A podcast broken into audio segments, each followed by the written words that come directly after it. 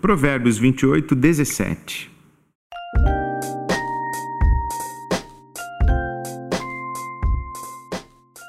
A consciência atormentada do assassino o levará à sepultura.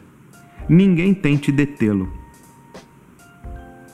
A consciência é o verdadeiro tribunal em que ganhamos a liberdade ou a sentença de morte.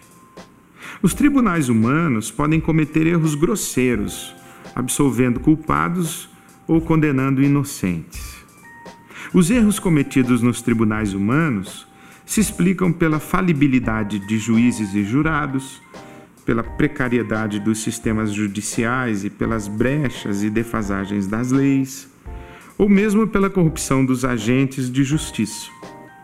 Independentemente das razões e explicações, é possível, por exemplo, que um assassino saia livre de um julgamento num tribunal. Mas o verdadeiro tribunal é a consciência.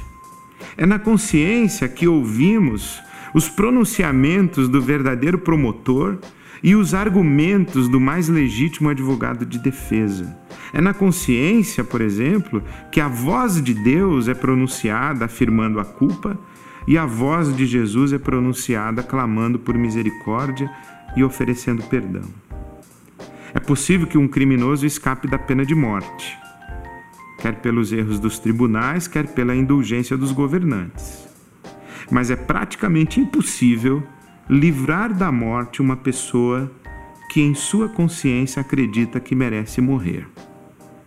Para quem foi condenado no tribunal da consciência, resta apenas o milagre do amor e do perdão de Deus.